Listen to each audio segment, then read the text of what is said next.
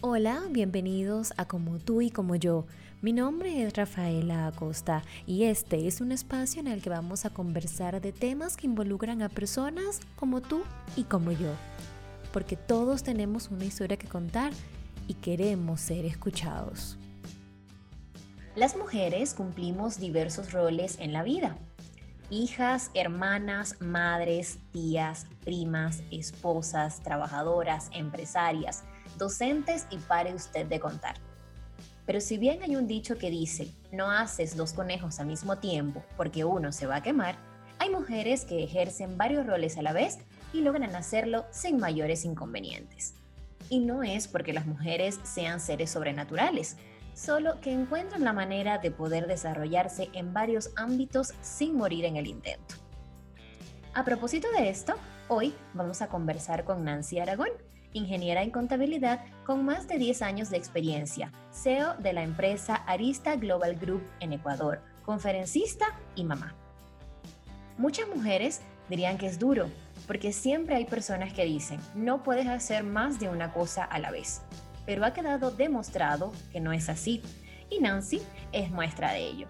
Nancy, bienvenida a Como tú y como yo.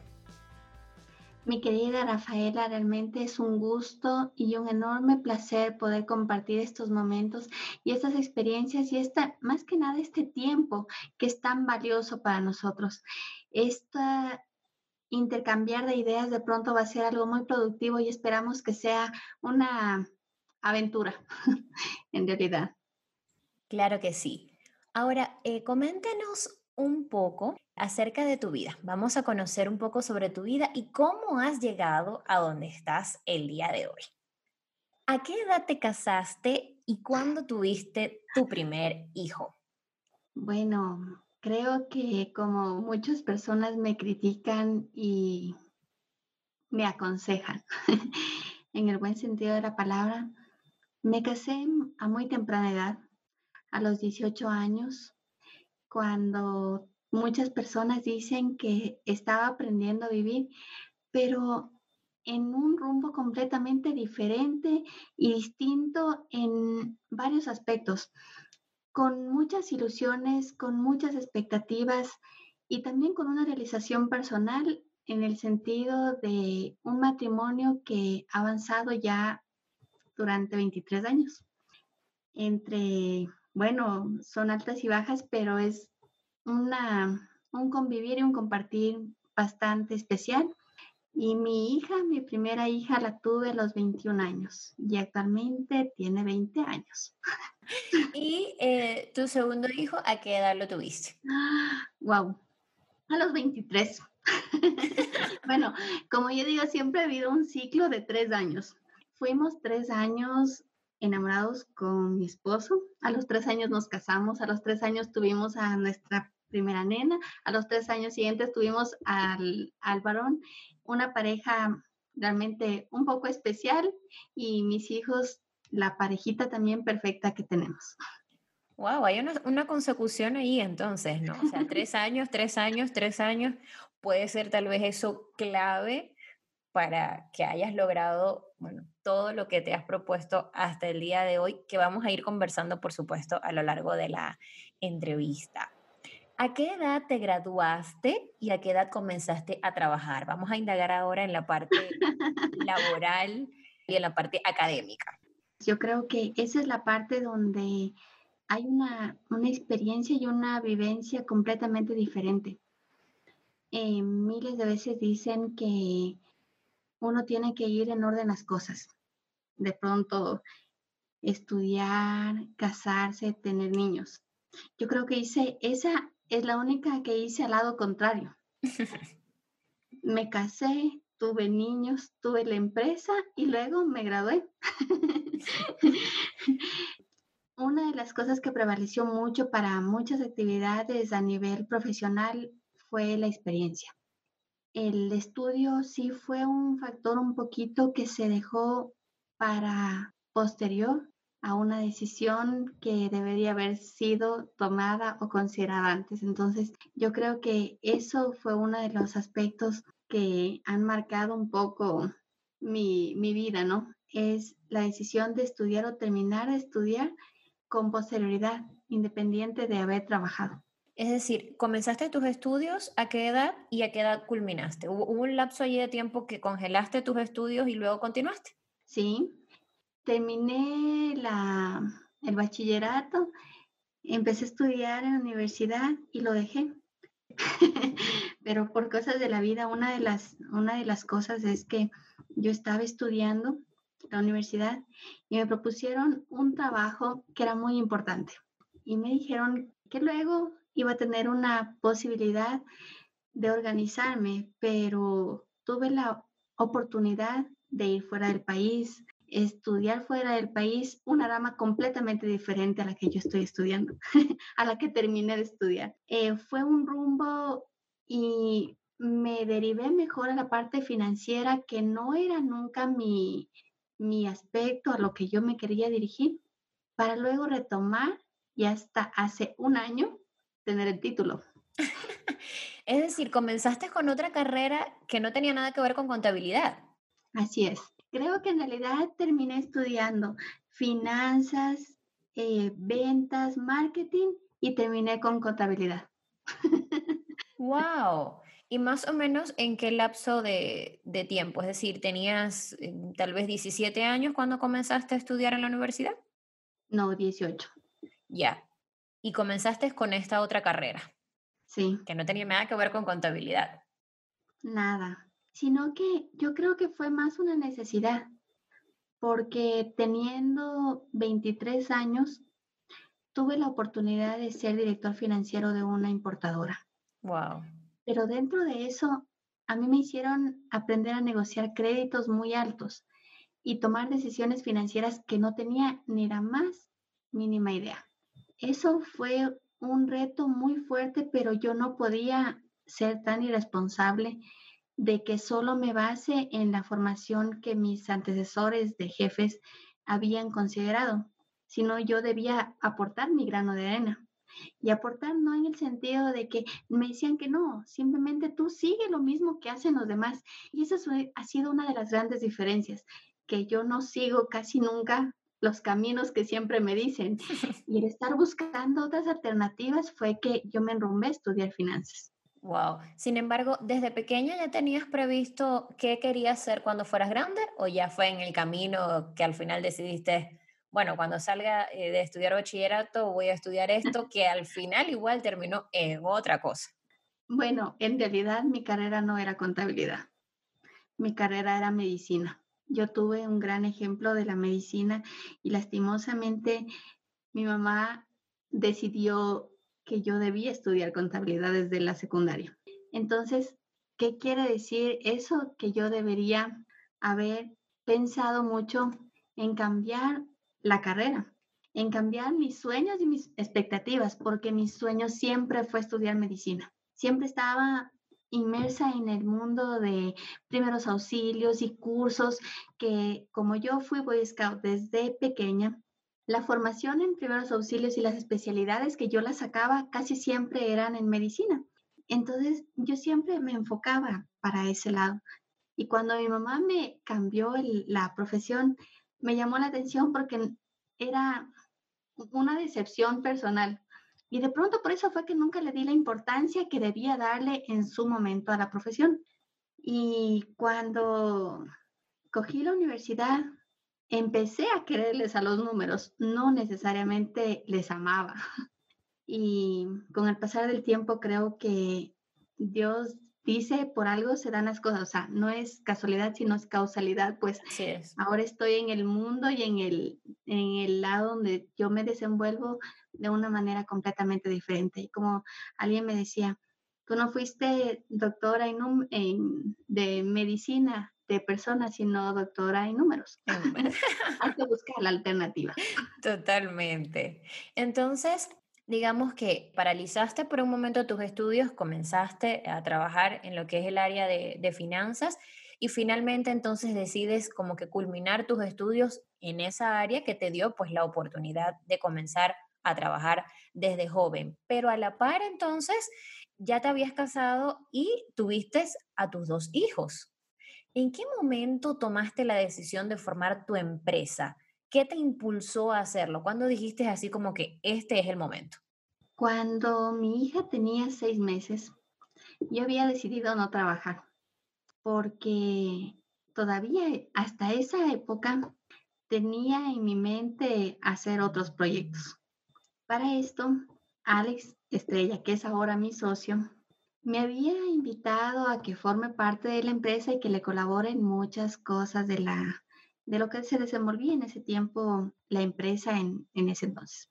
Pero creo que fue más una, una invitación no solo a trabajar con él, sino fue aportarle y como yo venía con otros conocimientos de otra rama, no solo de contabilidad, sino de otros aspectos que ya venía formándome, me invitó a ser socia, empezamos y desde que mi hija tuvo un año, prácticamente hemos ido conjugando muchos aspectos. Este desarrollo de la empresa no es solo un sueño con el objetivo de una rentabilidad. Muchas de las veces hemos pensado que el tener la empresa es un aspecto de una responsabilidad social también porque tú puedes generar trabajo. Y el generar trabajo es también ayudar a formar a otras personas. Y ayudar no solo a formar, sino a compartir todo lo que tú haces con las demás personas, en formar una familia. Una familia no solo es la familia, el núcleo familiar, papá, mamá, hijos, sino para nosotros siempre ha sido la empresa una familia también. Entonces, en ese contexto, si tú analizas el que todos seamos una familia y todos nos integremos, estamos trabajando bajo un mismo objetivo.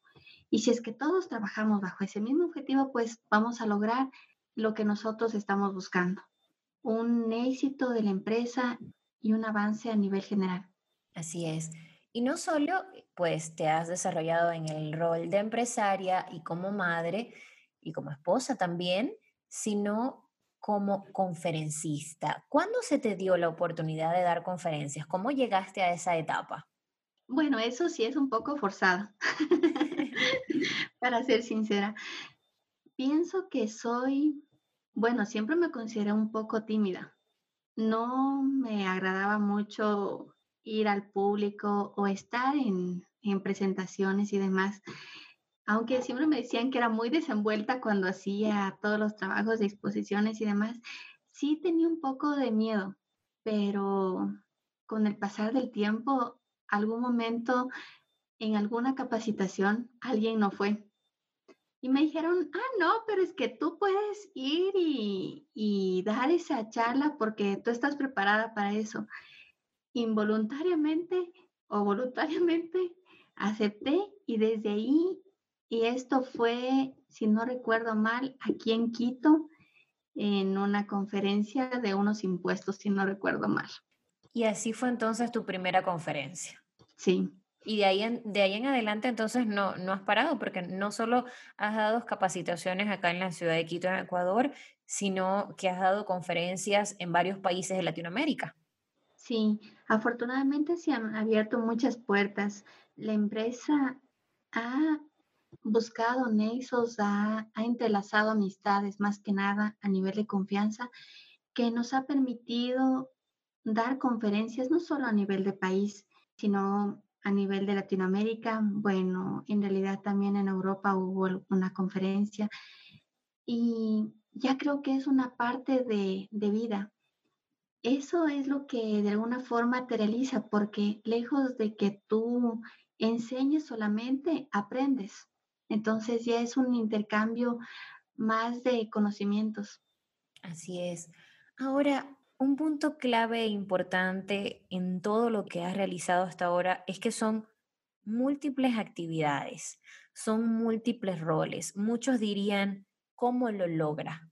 Entonces, ¿cómo compartes el tiempo en cada rol? ¿Cómo lo has hecho desde joven, obviamente, que has tenido múltiples ocupaciones. ¿Cuál es la clave para asar más de un conejo a la vez sin que uno se te queme? Bueno, yo creo que uno de los aspectos que es muy importante, parto desde el punto de vista que mi mamá me decía, primero, la familia con las dos manos se lava la cara. Entonces es muy importante la colaboración que tengas de parte de la familia. Mis hijos no los tuve solo, se podría decir. Tuve mucho apoyo hasta incluso de parte de mis papás. Nunca me sentí sola en ningún sentido. Mucho apoyo de parte de mi socio en todo aspecto. No puedo sentirme abandonada en que si tengo una idea o un proyecto, él está atrás mío, al igual que yo estoy detrás de cualquier proyecto que él emprenda también.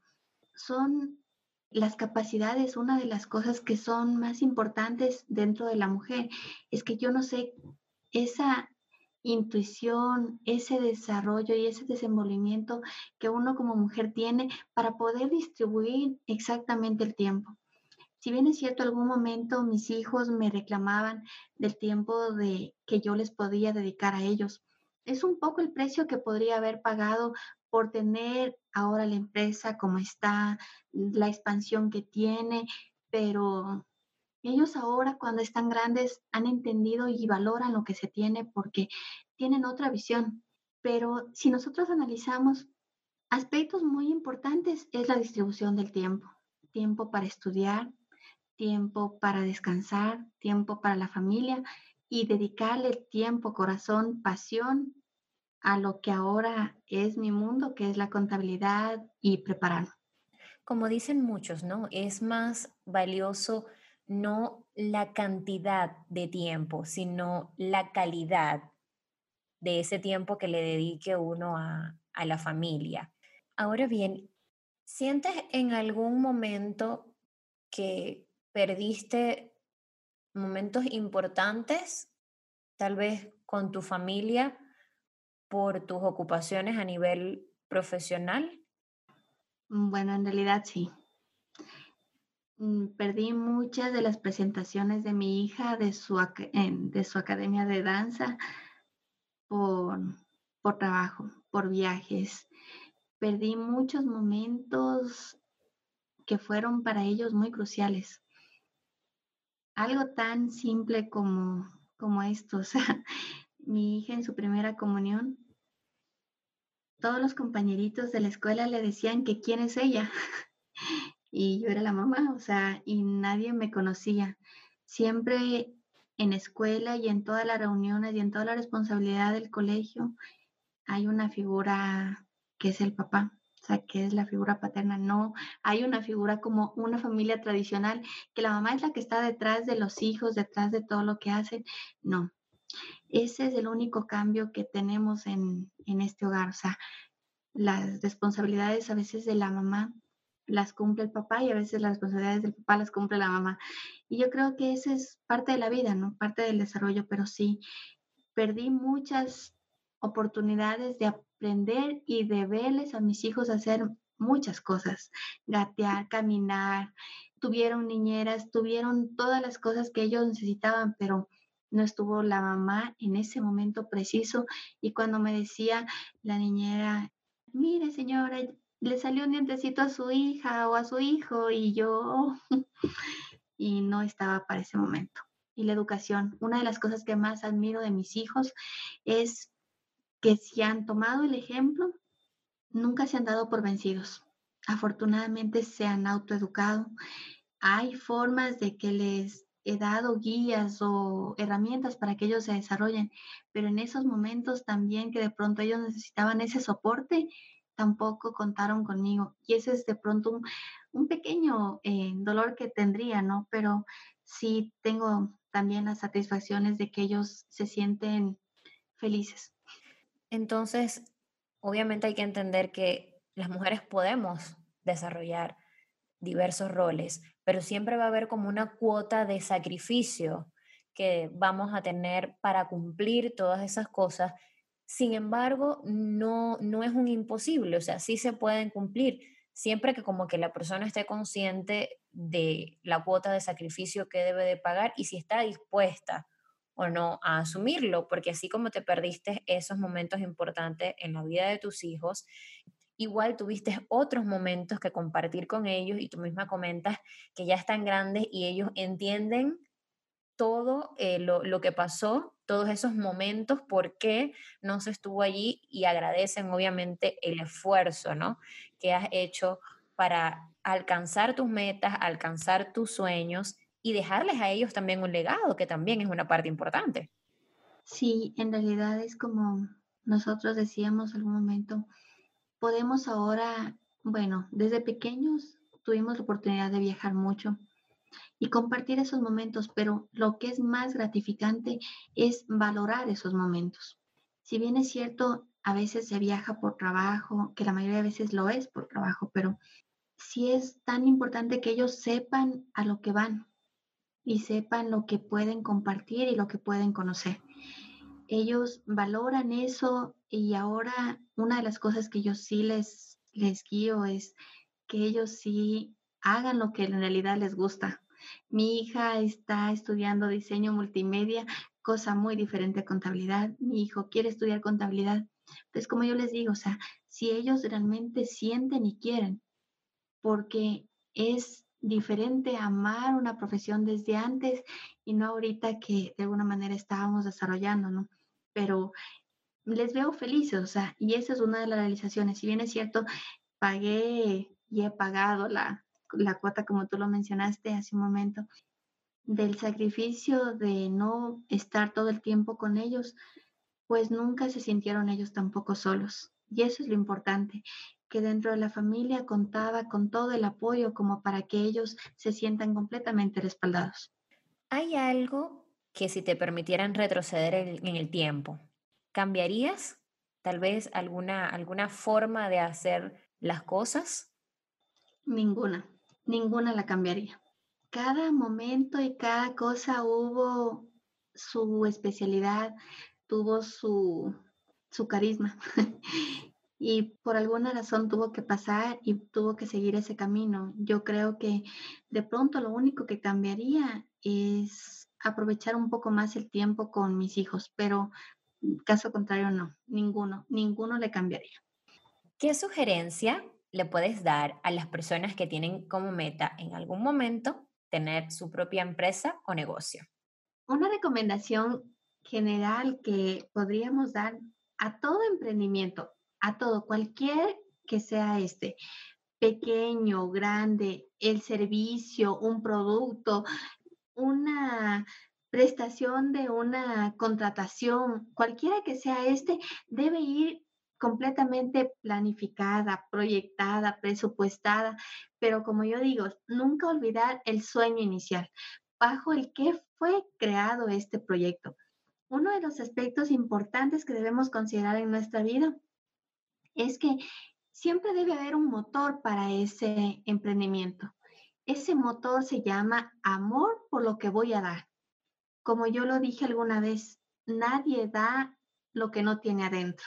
Partamos de esa esencia. Si yo tengo un proyecto, pues hagámosle con el amor para que pueda recibir la persona que lo recibe con ese mismo amor que yo estoy dando.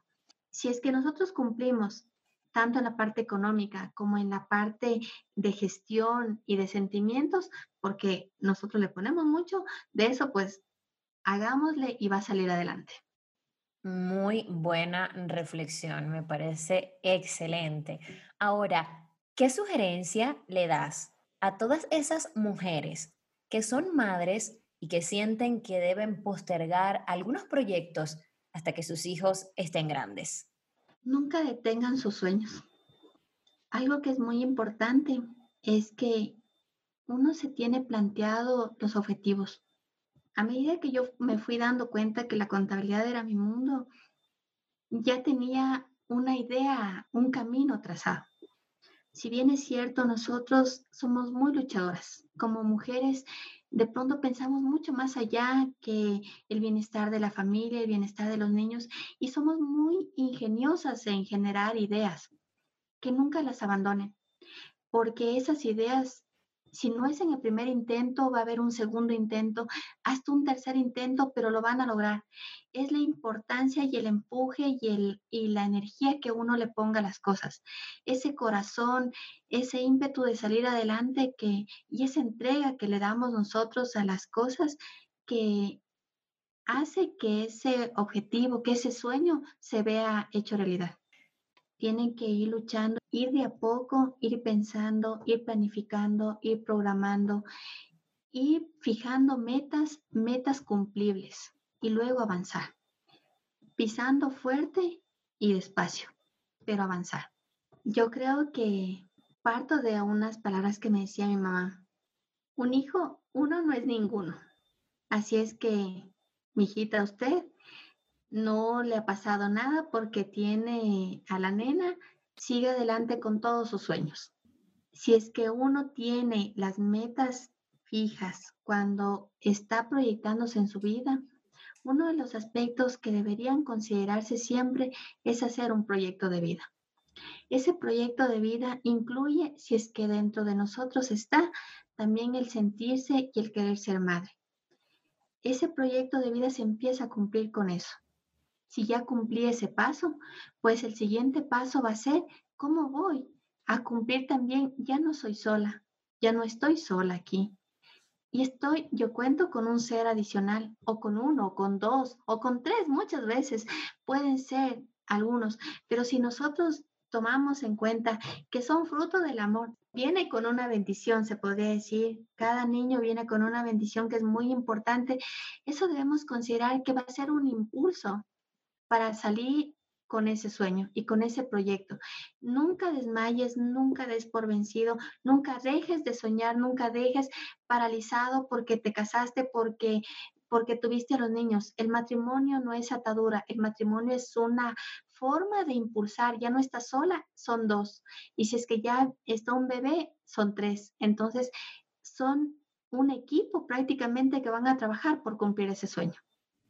Excelente. Entonces, la lección, organización y nunca dejen de luchar por sus sueños. Nancy, muchísimas gracias por habernos acompañado el día de hoy, por haber compartido tu experiencia, tu historia de vida, todo eso que te ha permitido llegar hasta donde estás, que estoy segura que esta historia les ha pasado pues a muchísimas mujeres que al igual que tú han desarrollado diferentes roles en la vida, lo han logrado y son ejemplo para muchísimas que tienen todavía como ese, ese temor para lograrlo, pero que estoy segura que con esta historia pues se van a sentir identificadas y van a decir, yo sí puedo hacerlo. Mi querida Rafaela, realmente fue un placer, una hermosa experiencia y realmente les invito a todos que nunca se detengan. El límite es el cielo y adelante, por favor. Muchas gracias. Gracias a todos por escucharnos. Nos pueden seguir a través de nuestra cuenta de Instagram, arroba como tú y como yo, pod. Será hasta una próxima oportunidad.